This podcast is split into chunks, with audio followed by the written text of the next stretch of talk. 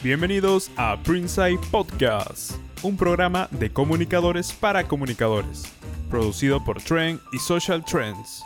Todas las semanas, Augusto Ayesta y Maggie Galarreta tendrán una singular charla con un invitado especial, que te dejará un nuevo aprendizaje del mundo de la comunicación.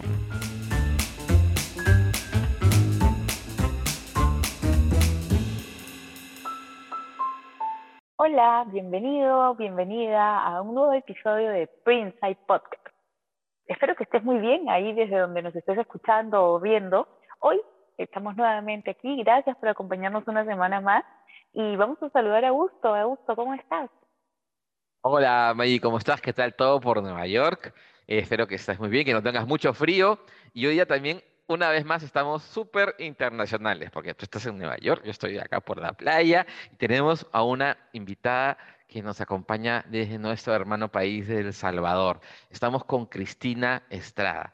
Ella es comunicóloga o comunicadora, como se dice aquí, y además es consultora educativa y tiene una, un máster en entornos virtuales educativos, se dedica a la docencia, es catedrática ¿no? en la Universidad Francisco eh, Gavidia, ¿no? y obviamente enseña comunicación, ¿no? además es consultora en tecnología desde el año 2020, en fin, hace muchas cosas interesantes, eh, Cristina, de hecho, nosotros nos conocimos gracias también al entorno digital, hemos participado como, como podcast en una de, sus clases de, radio con sus alumnos, así que a nosotros nos agrada mucho tener a Cristina en, este nuevo episodio de, esta segunda temporada que estamos desarrollando para ustedes.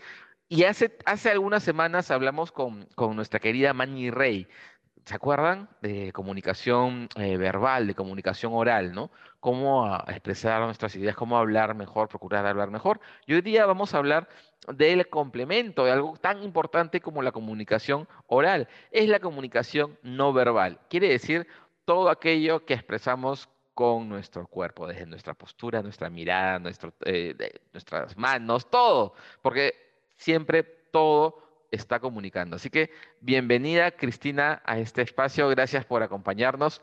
¿Qué hora es ahí en, El Salvador? Acá son las seis y cuarto. Hola, ¿qué tal? Un gusto saludarlos. Aquí es tempranísimo, una hora. Nos llevamos, son las cinco con quince minutos. Un gusto saludarlos. Hola, Maggie. Qué gusto volver a verte, escucharte. Muy bien. Qué bueno que estés por aquí. Qué bueno pues ahí con, con, la tremenda Gracias y con la tremenda presentación que me hace Augusto, pues yo así, así, pero sintiéndome muy feliz. Gracias por estar aquí. Vamos a empezar conversando de la importancia que tiene la comunicación no verbal, porque nuestros gestos, nuestros silencios también, ¿verdad? Comunican y ahora se evidencia mucho más en estos entornos digitales, que todo lo hacemos a través de, de cámara prendida todavía evidenciamos más, ¿no? Eh, ¿Cuán importante es tener coherencia con nuestra gestualidad? Bien, aquí lo importante para, para comprender este proceso es lo siguiente. La comunicación oral no es eh, la mayoritaria en nuestro proceso de comunicación. Nosotros nos comunicamos más a través del tono de nuestra voz, del cuerpo, de nuestros gestos, como tú bien lo dices. Y quizá la importancia nos la ha dado la virtualidad. Creo que ahí por ahí está la respuesta, porque nos hemos encontrado en que los entornos donde no hay cámaras prendidas hay una desconexión. Y esto es porque el proceso de comunicación netamente tiene que humanizarse.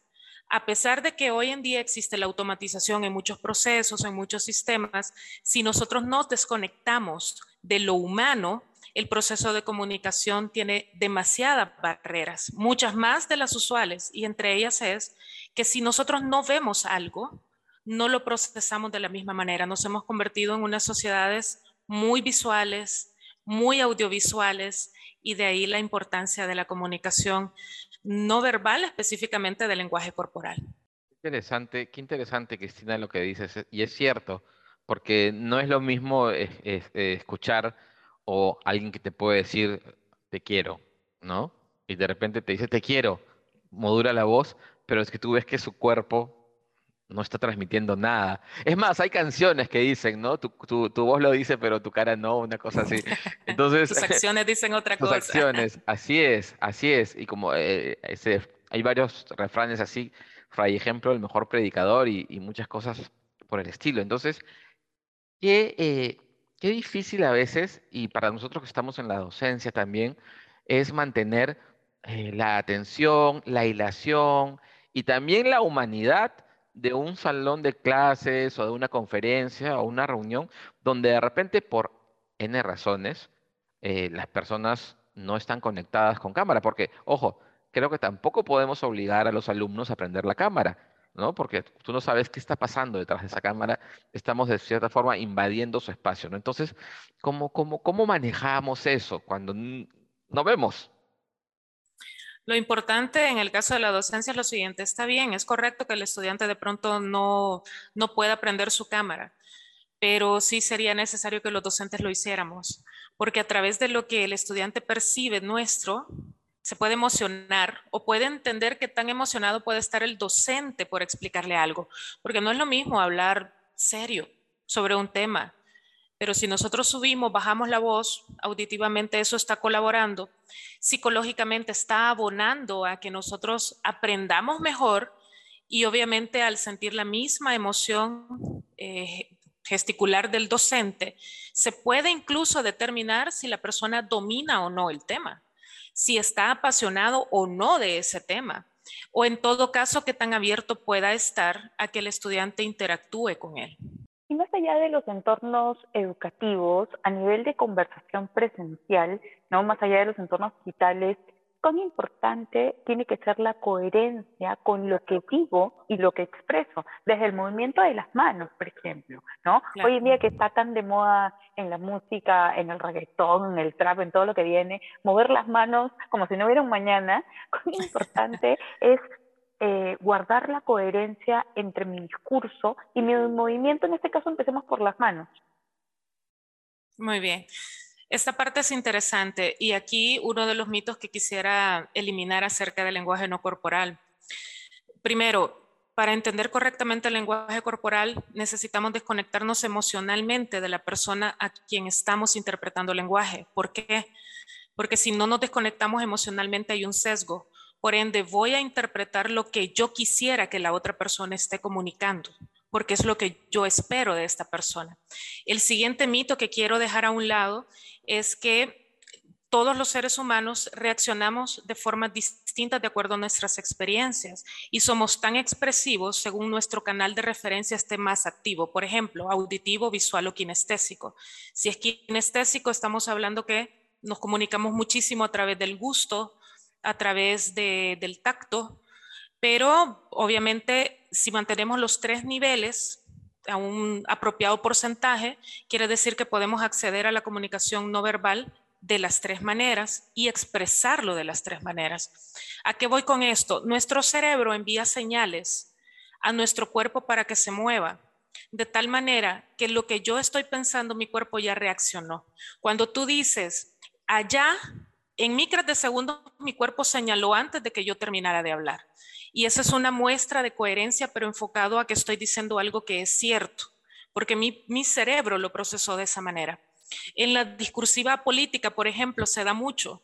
Y si ustedes ven algunos casos latinoamericanos más que nada, porque a la mayoría de candidatos políticos les preparan para los discursos o les preparan para una conferencia de prensa o una rueda, notarán que si es muy ensayado el discurso, sus movimientos corporales van desfasados de lo que se dice. Desde ahí se genera una barrera de la comunicación. luego hay otras cuestiones que sí pueden funcionar o pueden fracasar, depende del nivel de nerviosismo que una persona tenga. Y este es otro de los mitos que igual eh, quisiera que, que fuéramos dejando a un lado. ¿Por qué?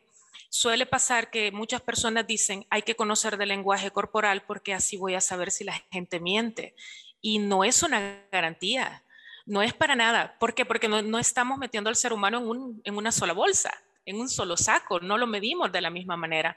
Lo que estamos haciendo es previendo que dependiendo cómo nosotros somos ante las reacciones que tenemos de nuestro entorno, así nos expresamos.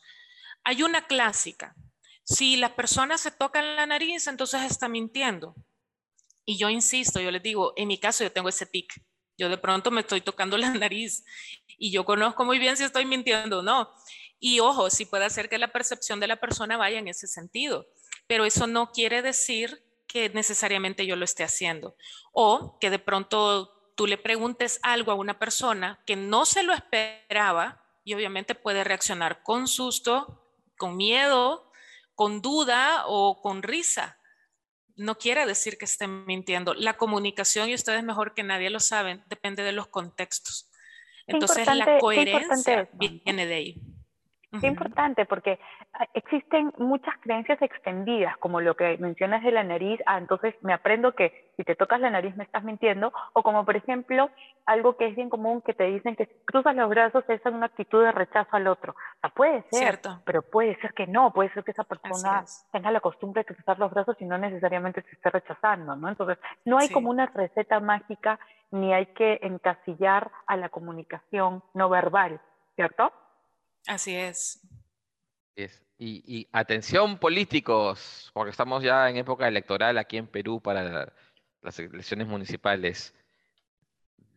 De un tiempo esta parte, seguro algún asesor leyó en algún sitio web que decía que mostrar, hablar y mostrar las palmas, así es sinónimo de honestidad. Entonces, el 90% de los políticos dicen, hola, y van, y van hablando un poco más después te, te ponen las, palmas en, la cara a través de la pantalla. Entonces, ¿qué opinas de, esa, de, esas, de esas posiciones, digamos, esas fórmulas, ¿no? O, de mostrar las palmas o de... Porque vieron un presidente muy conocido ¿no? del mundo que se remangaba las, los puños de la camisa ¿no? Y no usaba corbata, sino estaba así con el puño. O sea, entonces tienes que salir con el puño remangado para mostrar que te metes a la cancha, que trabajas, ¿no? ¿Qué opinas? ¿Cómo va? ¿Cómo esas fórmulas? Mm, bueno, ¿qué opino? Creo que lamentablemente no hemos sabido filtrar lo que nos encontramos a cada rato en las redes. Y en las redes, especialmente en YouTube, hay muchísimos expertos de pronto que nos dan información falsa, nos dan información sesgada. Sí, esto se recomendaba, que enseñaran las palmas, porque las palmas abiertas muestra una realidad, te está diciendo que eres honesto y todo. Pero conforme también las personas a través de la sociedad de la información hemos tenido más eh, contacto, eh, a los comunicadores nos ha dado una ventaja. Primero, de ya no seguir bajo un manual las normas de comunicación no verbal que existen y saber que ahora más gente está informada, correcta o incorrectamente, pero informada al fin y que ya no se la van a creer tan fácil. Entonces, empezar a producir políticos en serie que hagan eso, inmediatamente es como que digan, hermanos, voy a resolverles los problemas que ustedes tienen y no lo voy a abandonar nunca. Todos te dijeron eso, pero nadie lo cumple. Entonces, lo mismo sucede con el lenguaje no, no, no verbal. Ahora, yo recomiendo algo, ya no hagamos esto porque ya muchísima gente sabe que si lo estás haciendo no necesariamente es verdad, pero si hay una transición, una evolución en el proceso de comunicación y ahora es que las palmas se concentran acá o se concentran de esta manera. Esto, yo estoy enseñando eh, la parte anterior de mi mano y estoy de pronto hablando y estoy señalando y esto es cercanía. ¿Qué mejor cercanía que la lealtad que alguien te pueda representar? ¿Qué mejor cercanía que en lugar de abrir directamente las palmas y hasta que se resulte amenazante, yo esté diciéndote que me pongo a tu servicio, porque esta, esta parte de la mano significa eso. Entonces cambia la forma en la que nosotros transmitimos los mensajes. Eh, nadie, creo yo, en su sano juicio, va a creer que ahora un político es, eh, es real en lo que dice o es leal en lo que manifiesta, pero sí van a creerle a una persona que es cercana y que está para servir. Este es un, juego, ¿no? Pasamos de esto a esto, pero la percepción va por ahí. Y en el caso de las, de arremangarse las, las mangas, bueno, ¿qué te puedo decir? Yo creo que a un segmento sí le puede importar eso y sí puede creer eso, pero no, yo creo que la mejor muestra de que un político quiere trabajar es trabajando. Esa es la mejor muestra del lenguaje corporal que puede existir porque estamos hablando de acción, ya no de reacciones. Los procesos de comunicación no verbal ya no son solo reacciones. Por lo mismo, la gente se informa o no se informa, correcta o correctamente, pero accionamos más de lo que reaccionamos. Y hablemos un poquito acerca de la proxémica. ¿No? En esta coyuntura de pandemia nos han obligado ¿no? socialmente a mantener la distancia. ¿Cómo hacemos para desarrollar y para comunicar a través de la proxémica con estas limitaciones de espacio? Claro. Aquí es necesario que comprendamos, como les decía hace un ratito, que las personas visuales, por ejemplo, no van a, a querer que te les acerques mucho. Los auditivos muchísimo menos los kinestésicos de, pronto sí iban a, a, verse que yo quería darte el abrazo, yo quería darte la palmada, quería darte la mano, porque son kinestésicos, entonces necesitan esa proximidad. Ahora, nosotros debemos empezar a manejar, me imagino que lo de las mascarillas tarde o temprano irá desapareciendo, pero qué importante y qué oportunidad ha sido que ahora a través de nuestra mirada también comuniquemos que a través de nuestra mirada podamos sonreír o podamos demostrar que algo no nos ha parecido, que simplemente nos ausentamos de este mundo por un rato. Es muy importante. Eh, si nosotros lo vemos como una oportunidad, COVID ha venido, además de dejarnos mucho, muchos problemas y mucho dolor, también ha venido a dejarnos una lección. Y esta lección debe ser aprovechada en el sentido de que nos tenemos que ver tenemos que observarnos, tenemos que hacernos conscientes y presentes. Y eso solo se hace a través de la comunicación no verbal. Lo que sucede a tu alrededor, lo que sucede en tu entorno, cómo se mueve este contexto. Entonces, con pequeños gestos que vienen de siglos atrás, como el agradecer de esta manera, como el estar de acuerdo de esta manera, mostrar tu, tu acuerdo también de esta manera, decir que todo está muy excelente. Es decir, mostrarte, mostrar con tu cuerpo muchísimas cosas que antes solían hacerse. Algo tan simple como esto, o decir no. Pero eh, ya que las gesticulaciones con mascarilla se nos limitan y que no podemos observar los músculos risorios, por ejemplo, pero hay algo significativo. Tú sonríes y automáticamente esta parte de acá se estira, se levanta, tus ojos se agrandan, estás feliz, estás sonriendo. Si tú estás molesto, en V te arrugas, tu mirada obviamente cambia. Si estás triste, va hacia abajo. Entonces todavía podemos comunicarnos a pesar de que podamos tener buena parte del rostro cubierta o que no nos podamos acercar a las personas, pero todavía nos podemos comunicar. Es hacernos presentes. Maravilloso eh, nuestro cuerpo humano cómo transmite tanto, ¿no? Y, cómo realmente complementa todo aquello que podemos estar pensando para, para transmitirle a la otra persona e incluso a veces se nos adelanta o realmente puede ser el cuerpo más sincero en muchas ocasiones que las palabras que estamos que las que estamos diciendo, ¿no? Y esa apelando a esa sinceridad. ¿Tú crees, eh, Cristina, eh, que el, las personas que son eh, portavoces o, hacen el papel, que tienen el papel de vocería dentro de las instituciones, eh, tienen que saber de comunicación no verbal o es mejor dejar, dejarlos a la espontaneidad? Yo creo que todas las personas que nos dediquemos a las comunicaciones tendemos, tenemos obligatoriamente que saberlo. Y todos los seres humanos también, pero obligados los comunicadores. Porque el que tú conozcas cómo te comunicas facilita que te comprendan mejor. Y el que conozcas cómo se comunican los demás facilita que tú sepas seleccionar los canales para que ese mensaje llegue de mejor manera o que tú tomes las herramientas o los instrumentos que mejor le convenga a una persona que se comunique de A o B manera. Es necesario y obligación para mí que todos los que ejercen comunicaciones en sus diferentes variantes sepan de comunicación no verbal.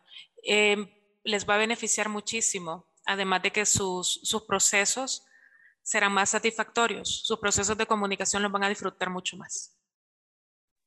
Estoy 100% de acuerdo contigo. De hecho, alguna vez me ha tocado entrenar a un vocero que tenía el, el ceño bastante adusto, ¿no? Él, no era, su cara y su expresión era bastante rígida. Y entonces trabajamos mucho con él porque él logró reconocer eso y sabía que a veces resultaba hasta poco empático, ¿no? No por nada, sino porque así era su gestualidad. Y entonces él trabajó mucho en, por ejemplo, cuando daba alguna indicación a su equipo, terminar con una sonrisa, ¿no? Al principio le costaba, luego ya poco a poco se fue relajando. Pero qué importante es reconocerte, mirarte al espejo. Eso es un ejercicio que siempre recomendamos los comunicadores cuando entrenamos a voceros, ¿no? Mirarte al espejo y reconocerte. ¿Cómo estoy sonriendo? ¿Cómo le estoy llamando la atención a alguien? cómo me sorprendo, ¿no? ¿Qué, ejercicios podrías eh, recomendarnos tú, Cristina? Muy bien, los primeros son los que tienen que ver con la gesticulación vocal. Abrir la boca es la clave. Usualmente nosotros hablamos con la boca estirada hacia los costados, pero abrirla, colocar la boca en O nos permite pronunciar mucho mejor, nos permite proyectarnos mucho mejor. Además de que mantiene muy relajado nuestro rostro porque estamos moviendo los músculos constantemente y hacemos consciente el hecho de que tenemos unos músculos que se activan para sonreír, los músculos que se van a activar cuando vamos a estar tristes, cuando lloramos, cuando estamos preocupados, nerviosos o enojados. Cuando empecemos a sentir eso, incluso para la inteligencia emocional, beneficia mucho porque empezamos a sentir esos músculos en nuestro rostro y los ubicamos y estamos diciendo, momento, yo me estoy sintiendo así y lo estoy expresando con mi rostro. Tengo que hacer una modificación, tengo que cambiar algo en este momento. Es muy importante que podamos conocer eso, que, sepamos entonces cómo vamos a, gesticular en algún momento. Estos ejercicios van en movimientos, hacia arriba, hacia abajo, boca abierta, boca estirada, hacia los costados. La vocalización que, podamos tener. Hay muchos que todavía siguen recomendando que se coloque un lápiz, por ejemplo, en la boca, que sí sirve en algunas cuestiones, pero básicamente lo que necesitamos es mantener relajado nuestro, nuestra cara, nuestra cara. Estirar los ojos, levantar las cejas, moverlos en diferentes eh, zonas, movimientos, y sé que a veces esto suena como extraño porque cómo lo voy a hacer, me veo al espejo, me río, hay mucha gente que dice eso. Y es cierto, bueno, diviértete también haciéndolo. El asunto es el resultado final que vas a tener. Nadie te está viendo, te estás viendo tú. Y si tú no te aguantas, si tú no aguantas verte, entonces hay algo más que trabajar en ti. Pero es muy importante que disfrutemos también.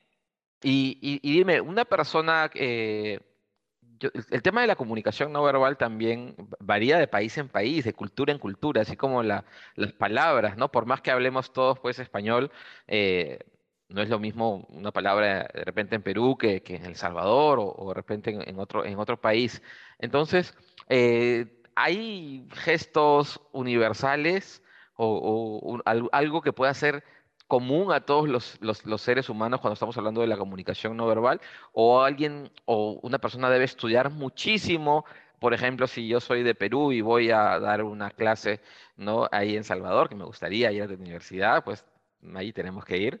¿sí? Entonces, ¿qué, qué, se debe tomar en cuenta para alguien que es internacional? Qué interesante lo que preguntas, porque esto también tiene mucho que ver, por ejemplo, con, con el lenguaje de señas todas las culturas son diferentes, todos tienen contextos distintos. En algunas un gesto que para ti sea lo más inocente, bueno, por ejemplo, hace un rato yo hice este gesto y en unas culturas esto es ofensivo.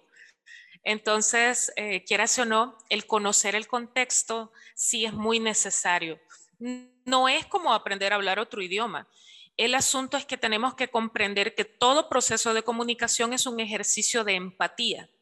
Cuando tú sabes comunicarte con tu interlocutor y conoces su entorno y lo haces sentir cómodo, vas a tener más éxito. Entonces, sí entender que hay muchos, muchos gestos que no deberían. Em, en algo tan sencillo, en algunas culturas, un signo de la cruz, por ejemplo, no les significa nada. En otros inclusive les pueda resultar ofensivo. Y esto aplica tanto en semiótica, en semiología y en todo lo, que pueda estar incorporado. Ahora, el proceso de comunicación no verbal lo que establece también es que los signos que tú quieras transmitir tengan un porqué y simplifiquen tu proceso de comunicación oral, no solo que lo acompañen, sino que lo hagan más sencillo, más fácil. Por ende, mientras conozcas más símbolos, mientras conozcas más culturas o mientras sepas eh, en detalles pequeños, por ejemplo, en algunos países, olvídate de enseñar la suela de tu zapato, porque puede resultarles ofensivo. En algo tan particular, por ejemplo, em, un gesto que nosotros lo asociamos mucho acá en la cultura salvadoreña como, como muy italiano. Esto, en otros lugares, obviamente es una gran ofensa. Entonces, eso, quieras o no, em, más allá de limitarnos más allá de, pensar que estamos eh, poniendo una gran barrera, veámoslo como un reto de conocer nuevas culturas a través de, los gestos que podamos hacer. Eso es súper importante, ¿no? Y informarnos, decías tú hace un momentito, consumir referentes. Yo he visto y he escuchado a muchas personas decir, sí, pero como soy extranjero tengo la licencia. Lo importante sí puede ser a veces, ¿no? Pero lo importante es que nos demos el trabajo de investigar. Si tenemos que dar una charla, si tenemos que presentarnos ante otra cultura, otro país, otra sociedad, tendríamos que investigar un poquito acerca de ella, ¿cierto? Claro, eso es muy importante, que podamos tener esa, esa riqueza cultural amplia. Muy latinoamericanos somos, pero igual tenemos características, diferencias y, y riquezas que son muy particulares, inclusive dentro de tu propia familia, en tu casa. No eres igual a la del vecino, son diferentes. Y es, verdad.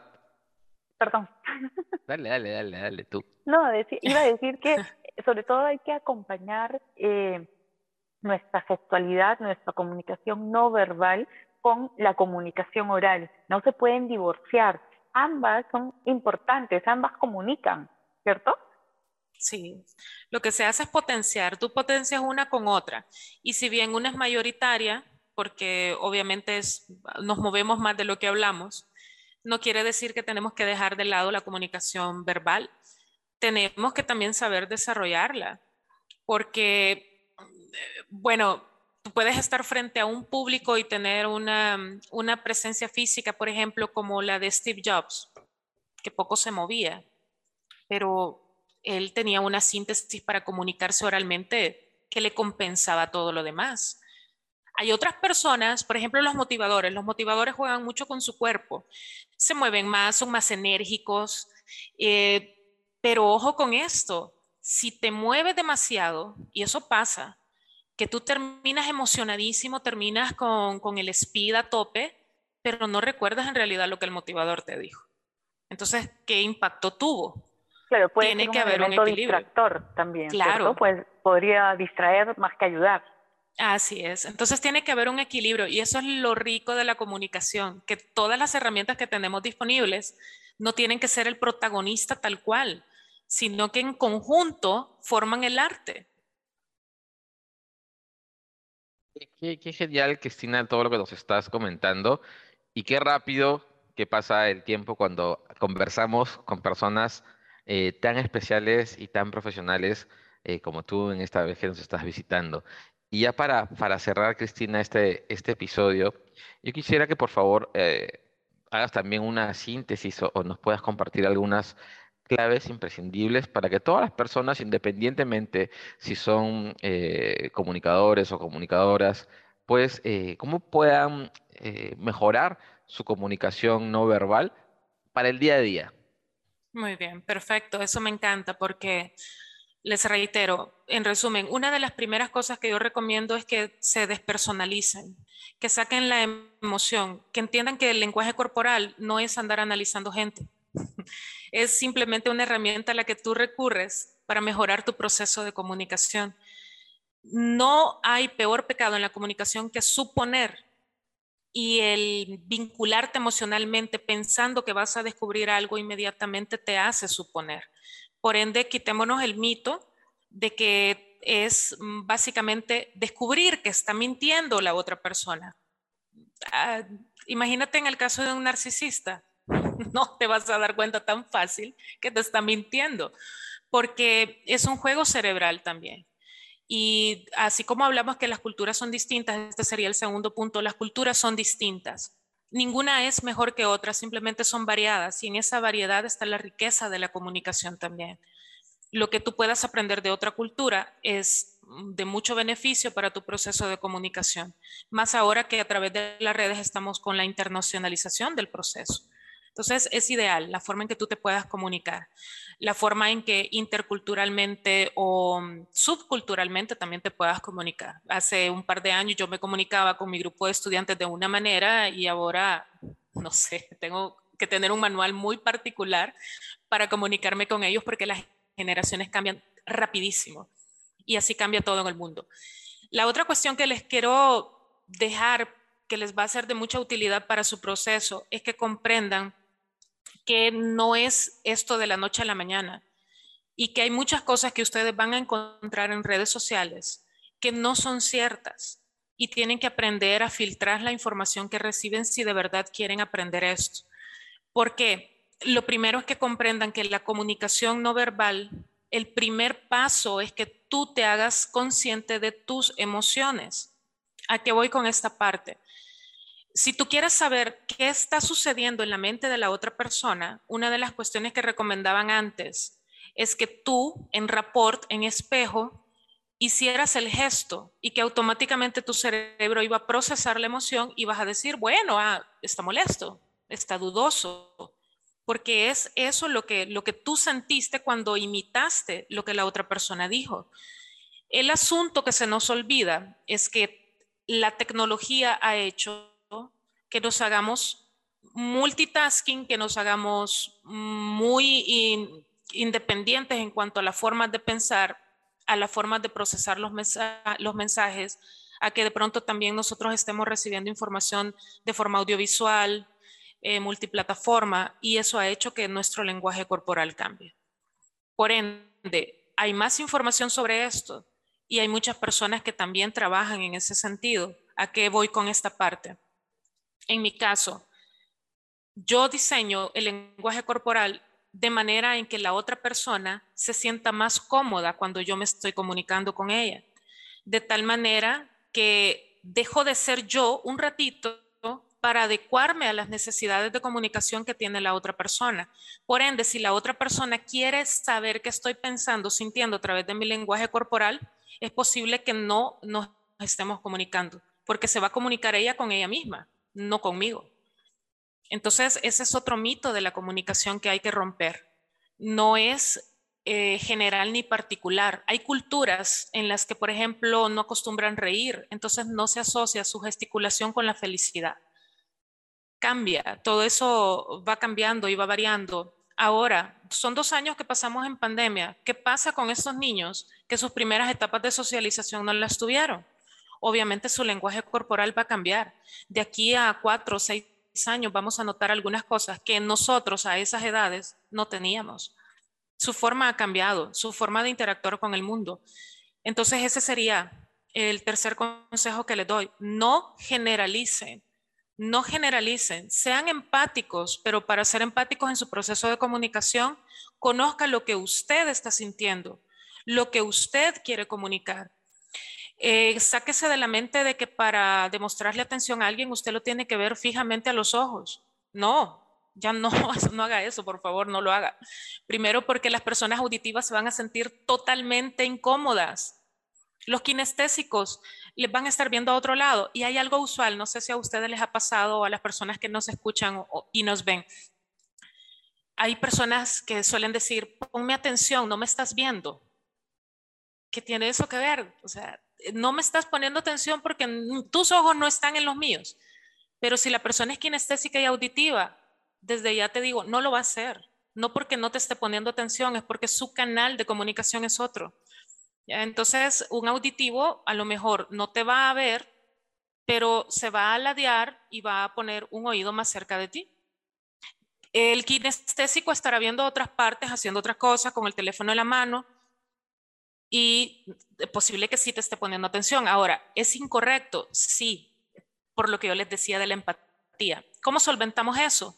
Irónicamente, comunicándonos oral. ¿Por qué? Eh, yo soy más kinestésica y cuando estoy hablando con una persona eh, visual que necesita que yo le vea, pero yo estoy entrando en un proceso de ansiedad porque necesito moverme, lo primero que yo hago es decirle, voy a hacer esto, pero te estoy poniendo atención, pero necesito hacerlo. Entonces nos estamos comunicando y la otra persona empieza a conocerte como tú también te comunicas y ya no se ofende.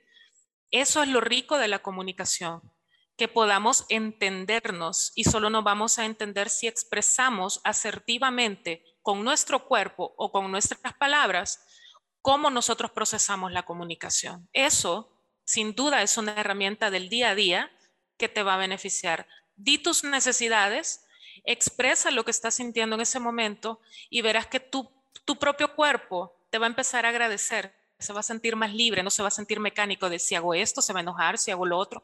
No, dilo, te irá mucho mejor.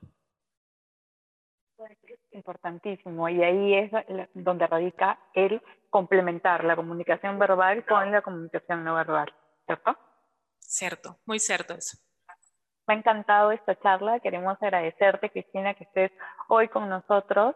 Creo que ha sido bastante importante, ha sido un aporte significativo el que hayas estado aquí.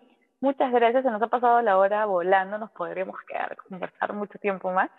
Pero gracias, gracias Augusto. ¿Estás por ahí, Augusto? Por acá está. aquí estoy, aquí estoy, estoy pensando, reflexionando, pensando si soy más kinestésico, visual, auditivo. No sé, voy a, voy a, voy, a sacar una sesión con, Te, tengo, te, tengo, una pregunta base. A ver. Rapidito.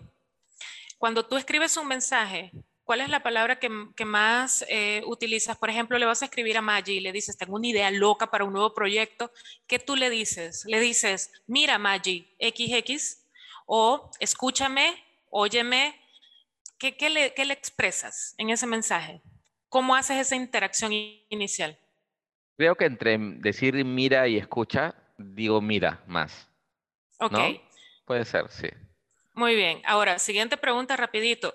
El último lugar al que fuiste a comer ayer, hace una semana, no sé, el último lugar, ¿qué recuerdas de esa experiencia? ¿Qué recuerdo? Mm, que estaba muy rico. ok. ¿Qué más? ¿Qué más recuerdas? Sí. ¿Qué me recuerdo? El, sitio, pues, ¿no? Sí, seguro. Sitio, seguro, donde acá fuimos a comer, acá al sur, a ese restaurante. Creo que ese fue el último que fuimos. O camino que yo fui. Muy bien. Ahora, directamente podemos decir que Augusto tiene dos canales un poquito arriba, el visual y el kinestésico.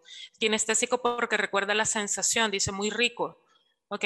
Pero no recuerda tanto detalle como lo puedan hacer los visuales, que pueda decir, no, es que sí, me gustó el color, el ambiente estaba así, así, si fuese auditivo hubiese dicho, me gustó la música, el ambiente, había mucha gente hablando, me distraje, etc.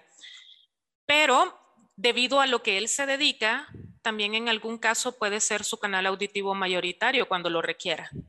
¿Por qué? Porque, bueno, por ejemplo, el auditivo suele leer mucho le gusta leer mucho, no le gustan las diapositivas cargadas o el texto muy cargado, al visual. Le gustan más las imágenes, le gustan más los, los videos, al kinestésico le gusta más la práctica, el experimentar, el abrazar la naturaleza, la lluvia, se fijen todas esas cosas. Entonces, ese tipo de, de, de premisas de comunicación te puede servir para identificar cómo están tus, tus niveles, tus canales. Entonces, ahorita tú, según el contexto, ojo, según el contexto de lo que estamos hablando ahorita, visual, kinestésico, auditivo. Y en un porcentaje muy similar. Por cualquier cosa, te voy a mandar un test que, es de Linda O'Brien y sirve para, para eso. luego nos cuentas cómo te sale el resultado. Buenísimo, qué interesante. Y yo creo que esto se merece un segundo episodio con Cristina para darnos herramientas para comunicarnos mejor con todos los diferentes perfiles que hay, ¿no? Si es una persona sinestésica, ¿no? Auditiva o, visual, porque se trata también no solamente de que nuestro mensaje llegue bien y sea escuchado bien, viéndolo desde el punto de vista de una marca, sino también de ser empáticos y hablar como la, y dar nuestros mensajes como las otras personas también se pueden sentir más cómodas, ¿no? Ah, más queridas, más seguras, ¿no? Eh, qué importante la, la, empatía. Y Cristina, se nos ha acabado el tiempo, nos hemos pasado ya de largo, pero esto es tan interesante que vamos a continuar. Te quiero agradecer eh, por estar en este podcast y a los que nos han escuchado en esta, en esta sesión. Pues Cristina es nuestra invitada del día de hoy desde nuestro hermano país del Salvador, así que estamos muy felices de tenerla aquí y ya será hasta una próxima edición de esta temporada de su podcast Spring Insight. Muchas gracias por acompañarnos. Muchas gracias. Un gusto, un gusto, saludos.